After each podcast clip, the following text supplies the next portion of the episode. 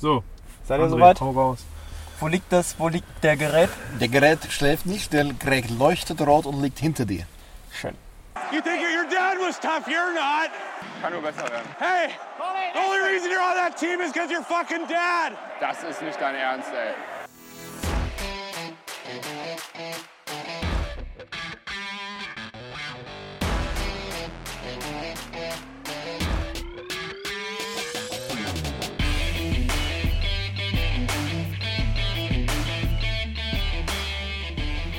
Es ist Freitagabend, der 22.11. Hier ist der Trash Talk Podcast.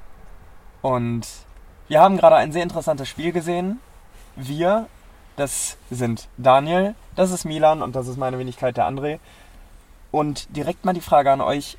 Das letzte Mal elf Tore bei einer DE, bei einem DEG-Spiel. Wann gab es das? Ich muss jetzt überlegen. Ernsthaft. Guten Abend erstmal, hallo. Ja, guten Abend auch von meiner Seite. Auch ich muss bei dieser Frage erstmal überlegen.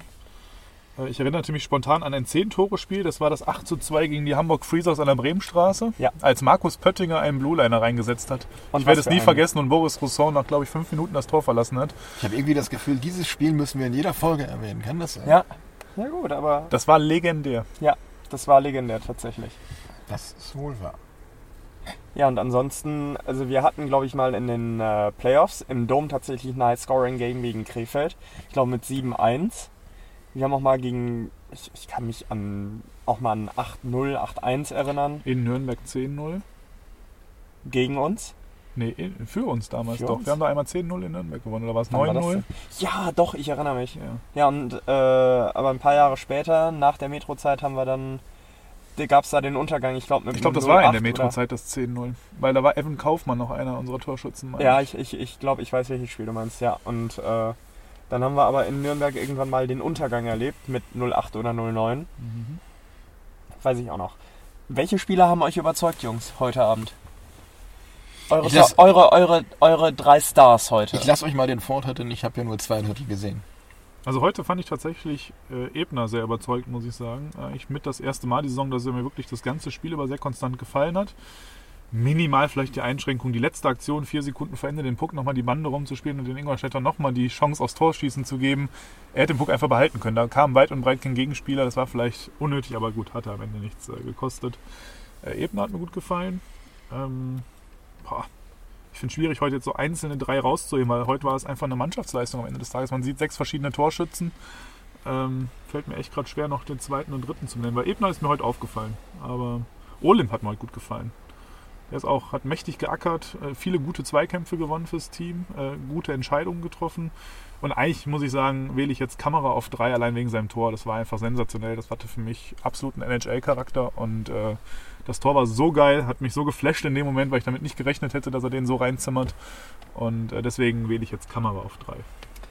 Also wer mich heute Abend sehr angesprochen hat, war Marc Zanetti. Ein paar schöne, harte Hits gesetzt. Ähm, von dem sich übrigens dann auch äh, Johannes Johannessen hat mitreißen lassen. Der hat auch einen Ingolstädter aber mal richtig gelegt. Ebenfalls gut gefallen hat mir Chad Nearing in der neuen Reihe, hat die Reihe gut mitgenommen, gute Zweikämpfe gewonnen. Das war nicht ganz unwichtig und Flake war eigentlich sehr präsent, wobei er für meine Begriffe den Anschlusstreffer der Ingolstädter mitverschuldet hat, äh, mit seinem Spiel hinten an der Bande rum. Aber sei ihm verziehen, spielt seine beste Saison bisher bei der DEG mit Abstand. Und also das ist auch ein Typ, wo ich sage, wenn die Playoffs kommen, auf den freue ich mich. Auf den freue ich mich richtig. Da liegt ja auch der Fokus auf spielt. Ja, Genau. Ähm, ja, also von den zwei Dritteln, die ich gesehen habe, ähm, ganz klar Zanetti, wie du sagst. Ähm, physisch absolut eine Bank heute.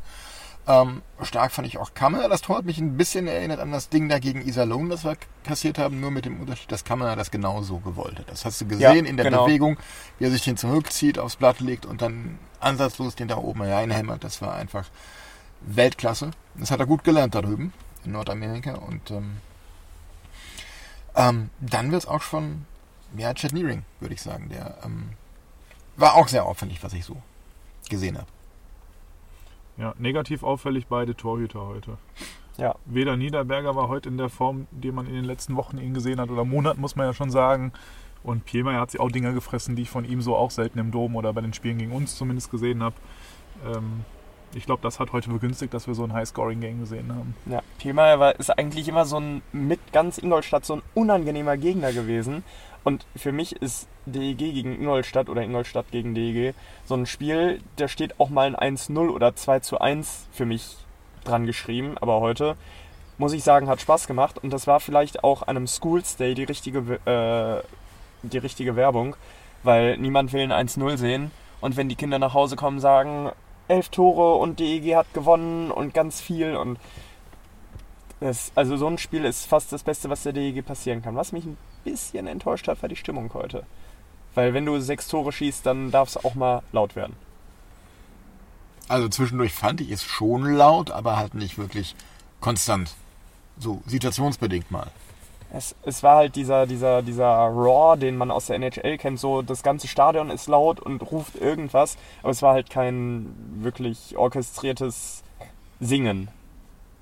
Bis, Ja. auf, bis auf wenige Ausnahmen. Bis auf wenige Ausnahmen. Das, das muss ich sagen, also da könnten unsere Fans auch mal ein bisschen nachlegen. Ich Naja. weiß nicht, woran es liegt, aber Es war wieder das Übliche, was ich stehe ja auf der Ost und was man da wieder beobachten konnte, war das Übliche. Die Kollegen, die äh, Stimmungsmacher auf der Ost äh, machen ihr Ding mit ihren Liedchen, die vielleicht nicht alle auch so kennen oder mitsingen wollen, ziehen das durch, dann fängt, fängt die gerade an, dann guckt man mal schräg rüber, dann kommen sogar Signale, macht weiter einfach und ich glaube einfach, ich will jetzt keine Stimmungsdiskussion in diesem Podcast heute schon hier. äh, ja, noch einer. Nicht aber, heute, nicht äh, heute, nicht die hier. können wir ja irgendwann gerne mal nachholen. Das ist äh, mit Sicherheit eine gute Idee, dass man das mal aufgreift, das Thema. Ähm, mit Sicherheit interessant, aber ähm, ich glaube einfach, da haben wir definitiv Luft nach oben. Und äh, ja, ich weiß nicht, diese ganzen, diese gefühlte Anfeindung, die immer da ist zwischen Ost und Gerade, geht mir tierisch auf den Sack, muss ich sagen.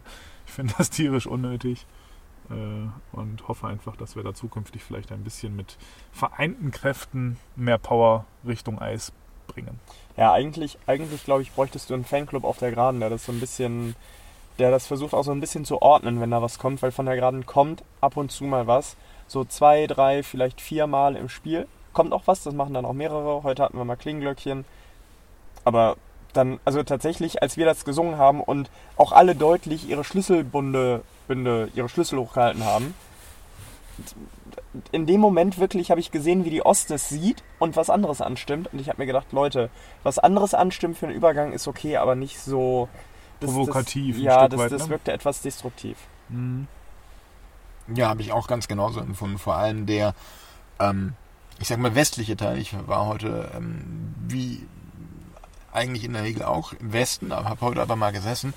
Und ähm, der westliche Teil der Geraden, den fand ich heute ziemlich äh, aktiv und überdurchschnittlich äh, präsent. Ja, so ist es. Ja, weg von dem Spiel heute.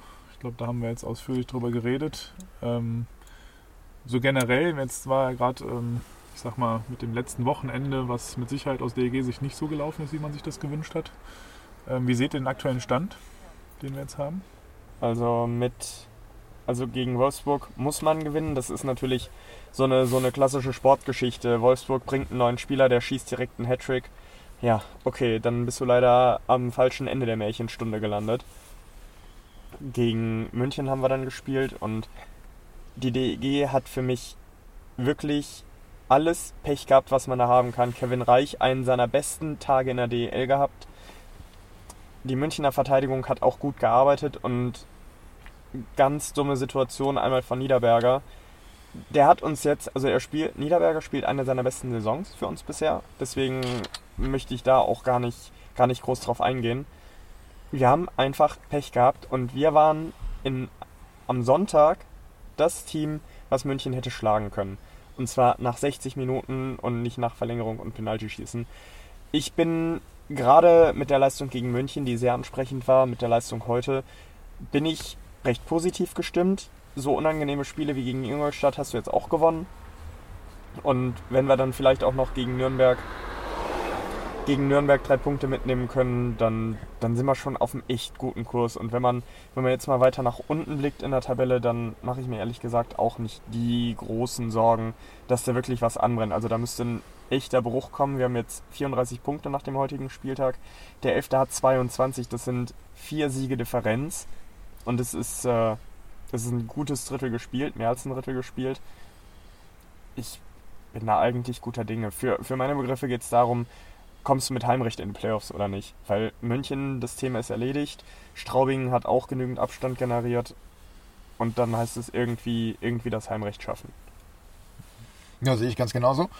Ähm, vor allem das Spiel gegen München ich, fand ich von beiden Mannschaften ein absolutes Spitzenspiel. Ja. Richtig intensiv, hochklassiges Eishockey, hat echt Spaß gemacht zuzugucken. Und ähm, mit ein bisschen mehr Glück im Abschluss äh, hätte das auch ganz anders ausgehen können. Aber gut, gegen München kann man durchaus mal verlieren, finde ich. Wollen wir mal auf die. Wolltest du noch was sagen? Nee, ich kann mich euch nur anschließen, weil ich fand ehrlich gesagt, das Spiel gegen München war für mich die beste DEG-Leistung, vor allem auch von der Leidenschaft und vom Einsatz. Wie die gerannt sind, die Jungs, gefühlt um ihr Leben. Äh, ich fand es Wahnsinn. Ich fand es total beeindruckend, wie sie aufgetreten sind ähm, und sich auch von den Rückschlägen, die es ja im Spiel gab, mit der Svensson-Verletzung beispielsweise, der dann auch nicht mehr dabei war Richtung Ende, Novak-Verletzung. Novak-Verletzung, nicht beeindrucken lassen, weiter durchgezogen. Also ich fand die Leistung grandios. Das Ergebnis war mir fast, äh, war mir total egal, nicht nur fast, es war mir total egal, weil einfach alles gepasst hat. Fand ich Einstellung, außer eben, also alles gepasst dann demnach nicht, aber die Tore fehlten halt einfach nur. Was mich direkt an was erinnert, was mich dann doch noch geärgert hat bei dem Spiel, nämlich die Novak-Verletzung und äh, dass da dann nichts passiert ist danach. Das hat mich so ein bisschen geärgert, muss ich sagen. Ich glaube, du musst tatsächlich keine Strafe geben. Es war unglücklich. Es war extrem unglücklich. Beide haben sich so ein bisschen verhakt. Ich habe mir das tatsächlich noch im Stadion auf Magenta angeguckt und ja, beide schieben, beide machen bis, beide machen, äh, beide tun ein bisschen. Novak verliert die Ballons und kracht echt maximal unglücklich in die Bande. Ähm, ob man da noch nachsetzen muss, ich weiß es nicht. Ich weiß es nicht. Wenn es jetzt, wenn es jetzt einer gewesen wäre wie Pinizotto, hätte ich gesagt, alles klar, der ist reif, der kriegt jetzt, der kriegt richtig eine. Den fahre ich da auch mal rein, egal ob es Absicht war oder nicht. Ähm, wobei natürlich die Sache ist, wenn du sowas zulässt, solche unglücklichen Sachen, ist es besser, wenn die Gegner im Kopf haben, okay, wenn ich da ein bisschen zu hart reingehe und der tut sich was, dann kriege ich gleich Prügel. Ja, aber das, ja, das Thema hatten wir. Kreishockey, du bist in der Ecke zu weich. Das ist gefährlich. Und tatsächlich die Novak-Verletzung, vielleicht ist es, ist es mal das Zeichen, was die Mannschaft gebraucht hat, dass man auch ein bisschen dagegenhalten darf. Es ist bitter, dass es ausgerechnet so kommen musste. Ähm, wir haben es vor zwei Folgen gesagt, wenn du Pech hast, nehmen sie dir einen Topspieler raus. Aber Wie gesagt, auch wenn es unglücklich ist, aber jetzt ist es so gekommen und das hättest du unterbinden können. Weil, also ja, Peterka ist ein guter und bestimmt auch ein fairer Spieler. Aber wenn du einfach mal einen von denen richtig umfährst, mög nach Möglichkeit noch regelkonform, dann hast du solche Probleme nicht so schnell. Und jetzt können wir uns überlegen, brauchen wir einen Verteidiger? Brauchen wir einen? Also ich denke erstmal nicht aktuell. Ähm, möchte aber ganz kurz auch nochmal sagen, äh, wieder mal aus meinem Platz von Ost war es ja direkt quasi vor den Augen seitlich Mhm. zu sehen. Und es war klar zu erkennen, dass Peterka kurz vor der Bande nochmal einen Schubser mit der Hand mitgibt und damit nochmal das Tempo kurz vorher ein bisschen für den Novak beschleunigt. Und es unterstützt zumindest, dass er aus der Balance kommt. Äh, ich will ihm da keine böse Absicht unterstellen, auch nicht. Äh, Ob es Strafe gegeben hätte werden können müssen, pff, kann man, glaube ich, müßig drüber streiten. Ne? Ich meine, auch so ein kleiner Schubser reicht in dem Moment und damit muss der Spieler, der dahinter war, und das war Peterka in dem Fall, eigentlich Rücksicht nehmen. Hat er nicht gemacht. Vollständig, nur in Teilen. Äh, Schwierig, müßig, äh, gute Besserung, Marco Novak. Hoffen wir, dass das mit den sechs bis acht Wochen passt. Äh, Wir brauchen ihn, glaube ich, hinten. In den Playoffs irgendwann. Spätestens dann auch in den Playoffs. Ähm, zum Thema brauchen wir einen Verteidiger. Also Huss, muss ich sagen, wirkt auf mich noch gerade in Zweikämpfen, dreht sich gefühlt 10.000 Mal um, wenn dann Gegner ankommt. Da habe ich das Gefühl, der hat noch so ein bisschen Sorge mit seiner Schulter und ist noch nicht so 100% über den Berg. Ähm, das war heute so ein bisschen meine Beobachtung bei ihm. Ähm, aber hat sonst solide gespielt, fand ich. Ähm, auch Dersch gefällt mir gut. Und eben weil die beiden in meinen Augen sehr solide auftreten und jetzt nicht größere Böcke schießen, äh, aktuell sehe ich jetzt im Moment nicht den Handlungsbedarf. Ähm, da können noch andere Situationen kommen. Oder wenn uns jetzt noch einer der fünf noch verbliebenen Stammverteidiger ausfällt, dann würde ich mir langsam Gedanken machen, ob man danach rüsten muss. Weil mit Huss und Dersch in den Top 6 Verteidigern, äh, ich will den beiden Jungs nicht zu nahe treten, aber die sind halt jung und lernen halt auch noch viel dazu. Ähm, dann würde ich sagen, hat die DG da Nachrüstungsbedarf, wenn es dann längere Ausfälle sein sollten. Aber jetzt aktuell, glaube ich, können wir die Zeit gut überbrücken ohne. Sehe ich eigentlich ähnlich. Da gäbe es, glaube ich, aktuell einen anderen Spieler auf dem Transfermarkt, den ich lieber hätte als einen Verteidiger. Nämlich? Nämlich äh, ähm, Jamie McQueen. Die Frage ist, warum ist er im Training rausgeflogen? Ja. Warum? Warum schmeißt man seinen Topscorer raus? Keine Ahnung. Also der hat Vielleicht- ja ein Kind bekommen, ne? Vielleicht ist ein Stinkstiefel Ich in denke, der seine. Frau war's. Ja, also ne, die Familie McQueen hat Nachwuchs bekommen. Und äh, ich weiß nicht, ich hab, irgendwo habe ich was in einem Forum oder so aufgeschnappt, dass er wohl irgendwie was zu spät kam und immer wohl alles mit der Familie gerechtfertigt hätte. Aber Gott, das sind ja Gerüchte. Also um Gottes Willen, ich will jetzt hier keine Gerüchte streuen. Ähm, aber ja, Vielleicht hat sie ja auch ähnliche Gründe wie damals bei ähm, ähm, Wille Keustin in Langnau. Was Der- war da der Grund? Der äh, hat dann mit einer Bedienung aus dem VIP-Bereich angebandelt vor den Augen seiner Frau. Und äh, ja, da hat seine Frau dann gesagt, entweder wir gehen hier weg oder ich gehe hier weg. Ja gut, das ist dann äh, nur konsequent. Ja. Dann- Und so kam dann ein Verteidiger wie Wille Keustin nach Ingolstadt. Ja, Jamie McQueen, ich, ich ganz ehrlich, ich würde ihn gerne im DEG-Dress sehen, aber ich wüsste im Moment nicht, welchen, welchen Kontingentspieler ich dafür rausschmeißen würde. Burkhardt hat jetzt ein Spiel verpasst, warum auch immer. Ähm, tatsächlich glaube ich, dass Burkhardt ein echt guter Spieler ist. Hat man, man sieht immer wieder sein Talent aufblitzen, wie er ein, zwei Leute aussteigen lässt. Aber spätestens in den Playoffs brauchst du einen, der das Ding reinsenzt. Einen, der, was Reed Gardiner zum Beispiel gar nicht mehr macht, äh, von der Ovechkin-Position das Ding reinfeuert. Und der McQueen hat einfach einen brutalen Direktschuss. Wenn die Kohle irgendwie da ist, wenn es eine Möglichkeit gibt, ich meine, man kann ja auch eigentlich mal einen Spieler dann hergeben. Man kann sagen, Schwenning, ihr braucht doch Spieler, weil das, was ihr spielt, hat mit Eishockey wenig zu tun gerade. Ähm, ja, vielleicht gibt es so eine Möglichkeit. Auf der anderen Seite möchte ich das Mannschaftsgefühl jetzt nicht durchbrechen, ähm, weil man da, also spätestens seit dem Münchenspiel habe ich das Gefühl, da könnte was zusammenwachsen. Könnte. Ich, ich weiß es nicht. Es ist schwierig zu beurteilen. Gefühlt so weit weg. Und wie du sagst, Mannschaftsgefüge, wenn du jetzt McQueen holen müsst, ja wirklich immer einen Ausländer auf die Tribüne. Und äh, klar kann das auch gut sein, weil man mit Sicherheit dem einen oder anderen nach manch einer Leistung vielleicht auch mal einen Tag Pause gönnen möchte. Bei mir wäre der Moment äh, Luke Adams ein bisschen im Fokus. Der gefällt mir ehrlich gesagt überhaupt nicht. Ähm, bei Weipen meiner Meinung nach unter dem, was man von ihm hätte erwarten können. Aktueller Stand ähm, wirkt mit unserem System irgendwie ein bisschen überfordert, weil es sehr laufintensiv ist mit dem harten Vorchecken. Mhm. Und für mich ist Luke Adden ein absolut grausiger Skater. Äh, vor allem wenig Energie, wirkt sehr schnell am Pumpen. Äh, ich sehe ihn heute wieder an der blauen Linie stehen nach einem ganz kurzen Shift und, und atmet einfach nur und steht, bewegt sich nicht mehr. Äh, ist für mich konditionell nicht der fitteste der Mannschaft, so vom Eindruck her. Definitiv Und da könnte ich mir vorstellen, das wäre so ein Kandidat, den kann man einmal am Wochenende spielen lassen, da soll er sich auspumpen und dann kann er sich das Ja. zweite Spiel am Wochenende ausruhen. Äh, ist natürlich Luxus, wenn man Luke Adam dann auf die Tribüne sitzt, aber im Moment wäre es für mich der Kandidat, der dann am ehesten, wenn man einen McQueen verpflichten würde, rausgeht. Ja, ich bin. Also Luke Adam hat für mich heute viele falsche Entscheidungen getroffen. Hat, glaube ich, zwei zweite Assists heute gut geschrieben bekommen. Deswegen, und Luke Adam hätte heute, hatte Gelegenheit für, ich, ich behaupte mal mindestens ein Tor. Äh, Olim zieht auf unserer Seite, also äh, vor der Geraden. Vor, ich glaube, es war Olim, zieht vor das Tor, lässt für Luke Adam liegen und er überlegt und überlegt und überlegt, anstatt das Ding in, einen, in eine der freien Ecken zu feuern. Ich, ich ganz ehrlich, es, es mag ja sein, dass, dass er aus irgendeinem Grund zu spät zur Mannschaft gestoßen ist vor der Saison, aber dann reiße ich mir doch bitte in der Deutschland-Cup-Pause den Arsch auf und guck, dass ich fit bin, um dieser Mannschaft zu helfen, die mich im Moment mitträgt. Wo ich als Leistungsträger und übrigens Associate Captain auf dem Eis stehe. Ja. Die Nominierung, muss ich ehrlich, kann ich auch schwer verstehen. Das ist eine der Entscheidungen, die Kreis getroffen hat, die ich persönlich nicht nachvollziehen kann, weil man hat ja auch als Ausstehender jetzt natürlich nicht den Einblick, woher das kommt, ob es jetzt an der Erfahrung liegt oder ob er wirklich so einen Impact in die Mannschaft hat, gute Laune da reinbringt, was auch immer. Ähm, mir geht es jetzt rein um das Spielerische, was ich beobachte und da muss ich sagen, äh, hat sich meiner Meinung nach Luke Adam das A auf der Brust bisher nicht verdient. Nee, gar nicht. Nee, aus, aus meiner Sicht absolut nicht. Ähm, für mich einer der enttäuschendsten Zugänge, da hätte ich mir wesentlich mehr erwartet vor der Saison. Mehr, ähm, ja, auch einfach Führungspersönlichkeit von ihm auf dem Eis, dass er mehr vorangeht. Aber auch da hörte man vorweg aus Mannheim, dass schon da die Probleme da waren, dass er immer sehr unfit in die Saison kam. Ähm, und ich kann das nur bestätigen. Wir haben ein kleines äh, Managerspiel, was wir führen. Da hatte ich Luke Adams schon seit Jahren in meinem Kader. Zu Beginn der Saison, so die erste Saisonhälfte war es immer zum Fluchen mit ihm und dann hat er plötzlich nochmal Gas gegeben und Playoffs war eigentlich, mal, muss man fairerweise sagen, dann ein Playoff-Monster.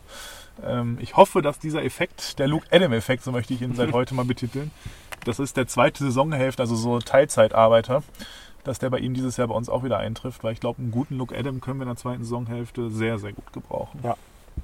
Heute hatte ich übrigens zum ersten Mal den Gedanken, Playoffs, das könnte mit der Mannschaft Bock machen. Ich glaube, also eine, eine der wichtigsten Verstärkungen oder überhaupt die, die, das wichtigste an Spielermaterial haben wir aus Bremerhaven bekommen. Nearing, sensationell, wie der arbeitet, aber der, der, der trifft auch viele kluge Entscheidungen und ähm, Jensen wird auch von, also jetzt wieder zeigt für meine Begriffe die Formkurve bei ihm nach oben. Und Körner erst. ähm, Körner gefressen. Ähm, Ja. Nee, aber wie du ganz richtig sagst, ähm, Chad Nearing, ähm, für mich ja so eine Art ähm, Instinkt als Hockeyspieler irgendwie. Der, ich habe das Gefühl, der, der muss gar nicht viel gucken, der weiß instinktiv, was er machen muss, um die richtige Entscheidung zu treffen und ist damit einfach auch mental schneller als viele Gegenspieler. Ja, und wenn du im Kopf einen Schritt schneller bist, bist du es halt auch auf dem Eis in der Regel auch. Und das ist übrigens was, was uns letztes Jahr ein paar Mal gefehlt hat. Wo man echt sehen konnte, okay, unsere Spieler reagieren und agieren nicht. Das Einzige, wo wir in den Playoffs wirklich ein, Pro ein Problem kriegen könnten, ist, wenn du wieder gegen so eine Mannschaft spielst wie Augsburg, die wirklich knallhart auf den Körper spielt und dir damit äh, dein Tempo nimmt und äh, den Spaß am Spiel. Ich widerspreche dir. Ich widerspreche dir deswegen, weil ich mir ziemlich sicher bin, dass wir die Serie gewonnen hätten, wenn wir so fit gewesen wären, wie es das Augsburger Team gewesen wäre, wenn wir nicht mit diesen ganzen Verletzungen unterwegs gewesen wären. Ich glaube, dass wir das gut im Griff hatten, auch wenn wir körperlich unterlegen waren, glaube ich trotzdem, dass wir das aufgrund unserer spielerischen Qualität letztes Jahr gewuppt hätten. Aber ich glaube, diese zahlreichen Verletzungen, die wir hatten, und das war ja wirklich krass, was da rauskam, wer alles noch mit welchen Verletzungen gespielt hat, das hat uns, glaube ich, am Ende das Genick gebrochen. Ich glaube nicht, dass das Körperliche in dieser Serie entscheidend war, sondern das war wirklich das, was äh, da verletzungstechnisch schwelte. Wollen wir noch mal kurz auf die Ergebnisse von heute gucken? Eins finde ich da nämlich ganz bemerkenswert. Nämlich, dass äh, München gegen Schwenningen ins Penalty schießen musste. Und dass ähm, der Schalker Jung, äh, Dustin Stahlmeier, dabei eine Fangquote von 98,2% hatte. Eieiei. Das Ja. ist. 55 von Gegentore. 56 Torschüssen gehalten. Hat da was zu tun gehabt. Ja, Das ist schon nicht übel. ja. Und das zeigt ja auch, dass er Vollgas gibt, obwohl er nächstes Jahr nach Mannheim geht. Ist das fix? Ich meine ja, das hat man gelesen, dass Strahlmeier nächstes Jahr nach Mannheim geht. Aber an Ich glaube, das hast du exklusiv gelesen Ja? irgendwo, ja. ja, Ich habe das gegoogelt, aber, ehrlich nicht? Ich aber mit, mit Stahlmeier Mannheim äh, habe ich nur irgendwelche Spiel- und Vorberichte gefunden, aber Okay. keine. Dann recherchieren wir das nochmal.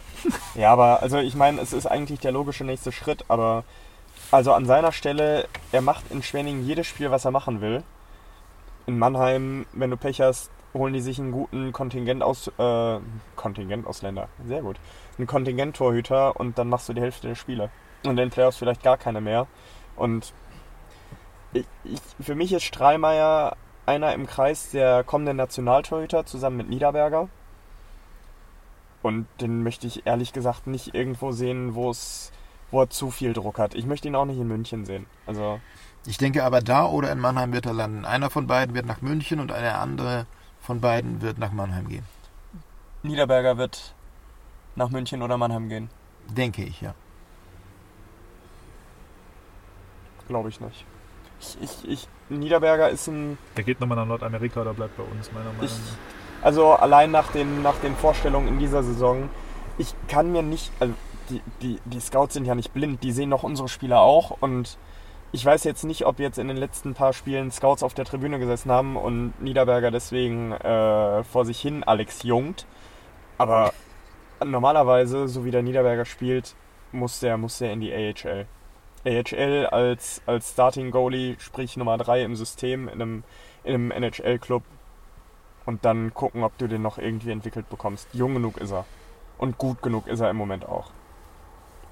Ja, nicht bei dir. Und äh, man sieht ja im Moment, was passiert mit guten deutschen Torhütern in der NHL. Und glaub, guten deutschen Spielern. Kahun ist, äh, ich weiß gar nicht, ob der jetzt zweite oder dritte Reihe spielt bei Pittsburgh, aber der spielt einfach eine gute Rolle, ist ein, ist ein angesehener Spieler im Team, auf den man sich verlässt, der gute Entscheidungen trifft in der NHL. Ich habe jetzt ein paar Zusammenfassungen von Pittsburgh gesehen und ah, die absolut richtige Entscheidung. Ich, ich frage mich nach wie vor, warum es bei Yasin Elis nicht geklappt hat, aber ist auch, darüber kannst du auch Bücher schreiben wahrscheinlich. ich habe gerade nochmal nachgeschaut, weil ich mir auch nicht mehr sicher war. Ist Niederberger mit jetzt in vier Tagen 27 wirklich noch so jung? Für einen Torhüter, ja. Ja. Verein, der noch rübergeht und nochmal in der NHL versucht? Ich würde sagen, ja. Okay. Das wollte ich gerade mal so ein bisschen zur Diskussion stellen, weil meist ist ja der Weg eher, wenn man in jungen Jahren rübergeht und nicht so spät, gerade als deutscher Spieler mit 27 nochmal in den Staaten zu versuchen. Ich meine, Niederberger war schon mal drüben in der AHL, ist dann wieder zurückgekommen Wie alt war Beskorani, als er rübergegangen ist? in die NHL. Ja.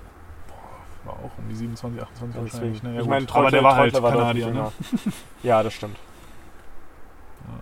Das ist auch so ein, so ein ewiges Talent, was ich nicht verstehe. Aber okay. Davon gibt es ja mehrere. Ja, Kühnhackel mit seinen Islanders ist natürlich auch ganz gut dabei. Aber er ist verletzt im Moment, oder? Ja, aber die Islanders, also unabhängig davon, Islanders ist überraschend. Wahnsinn. Wie die die Spiele auch alle noch drehen. Die lagen jetzt Ja. mehrfach schon mit zwei Toren zurück, auch noch im letzten Drittel. Ja. Und holen die Dinger noch nach Hause. Ja, in Hunde das absolute Gegenteil zu äh, äh, Toronto. Ja. Wobei jetzt erstes Spiel unter dem neuen Trainer, Sheldon Keefe, äh, direkt gewonnen, ne? In Ja. Arizona. Neue Besenkern, gut. Ich meine, selbst Hansi Flick hat mit dem FC Bayern ein Spiel gewonnen. Also das, das darfst du nicht so hoch bewerten. Ich, Aber das war gegen den BVB mit Lucien Favre, das darfst du auch nicht. ja, ich, ich weiß nicht. Also wenn, wenn dieser Trainer nicht ganz tolle Dinge vollbringt, dann könnte ich mir tatsächlich vorstellen, dass wir ein paar Überraschungsteams aus der Atlantic Division dieses Jahr in den, oder diese Saison in den NHL Playoffs sehen. Möglich. Weil Boston tut einfach Boston Dinge und marschiert. So, und Florida ist halt gut, wie man es erwartet hat. Und danach mal schauen. Buffalo hat sich, hat sich richtig gut gefangen.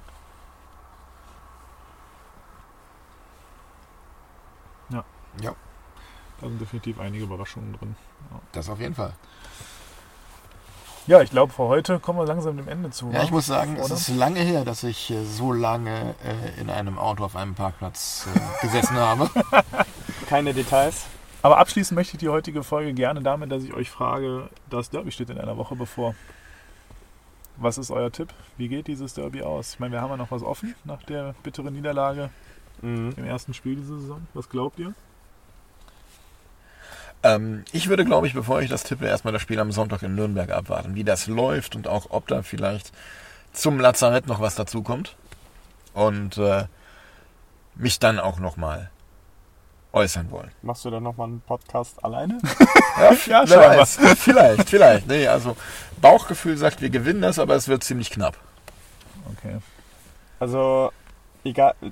Ich, ich gehe gerade die Szenarien durch. Wenn wir in Nürnberg gewinnen, sind wir richtig on fire und klatschen Köln richtig. Wenn wir so blöd sind und gegen Nürnberg verlieren, sollten wir auch on fire sein und Köln auch richtig klatschen. Also ich würde mir mal so ein, so ein schlankes, so ein 5-1 könnte ich mir mal gut vorstellen. Vor allen Dingen, wo wir heute gesehen haben, dass unterschiedliche Leute Tore machen können ganz ehrlich, Hause aus der Halle. Die haben die, die, das Spiel in Köln hat äh, 800 Leuten, die mit dem Schiff da waren oder wie viele, hat denen das Herz gebrochen an dem Tag, unter anderem mir. Ich bin dann mit dem Zug zurückgefahren, ähm, weil, ich, weil ich einfach gar keinen Bock mehr auf Eishockey oder irgendwas hatte. Ja, die, du, musst, die, du musst die Haie für ihre Existenz bestrafen am Freitag. Anders geht's nicht. Klingt gut, dann schließe ich mir an, 6-2. Na gut, dann muss ich auch Glitzer sagen und dann sage ich, es wird ein relativ knapp 4-2 mit Empty Net Goal. Dann schauen wir. Auf jeden Fall dreimal Sieg. So, und bevor wir jetzt hier zum Ende kommen, muss, möchte ich noch was nachholen, was ich in den ersten Folgen immer vergessen habe. Nämlich, ich wollte mich noch bedanken. Zum einen beim Tobi Kemberg vom äh, ähm, Delay of Game NFL Podcast für seine Tipps bei der Umsetzung, aber auch beim äh, Flo vom Connection.de Podcast, der auch viele wertvolle Tipps ähm, in Sachen Podcast-Aufbau und sowas gegeben hat. Vielen Dank euch beiden. Und ähm, ich glaube, das war unsere erste kurze Folge nach einem Heimspiel. Das können wir gerne öfter so machen. Wenn euch das gefallen hat, lasst uns das wissen. Äh, ja, folgt uns auf Facebook, auf Twitter, auf Instagram, bei Spotify, neu jetzt auch bei iTunes und natürlich auch bei Soundcloud. Hört, hört. Und äh, ja, wenn ihr wollt, äh, schickt auch mal eine Sprachnachricht über den Facebook Messenger. Das hat noch keiner gemacht. Dann ähm, könnt ihr vielleicht auch mal hier zu Wort kommen. Einfach Themen raushauen, die euch interessieren. Ihr habt es heute an der Folge gemerkt. Also mal unter uns gesprochen, liebe Zuhörer. Äh, wir sind heute so wenig wie noch nie vorbereitet hier reingegangen und ich glaube, wir, das war eine runde Sache. Also das können wir gerne öfter machen. Nennen Ja. wir es einen Podcast. So könnten wir es auch nennen, wenn wir bei dir zu Gast sind, Daniel, fällt mir gerade ein. Ein Ja. Podcast. Ja. Riesengag zum Abschluss. Das schneiden wir raus. Alles klar, euch war da ihr, ihr das hört. Vielen Dank fürs Zuhören. Bis zum nächsten Mal. Danke euch. Bis dann. Ciao. Schönen Abend. Tschüss zusammen.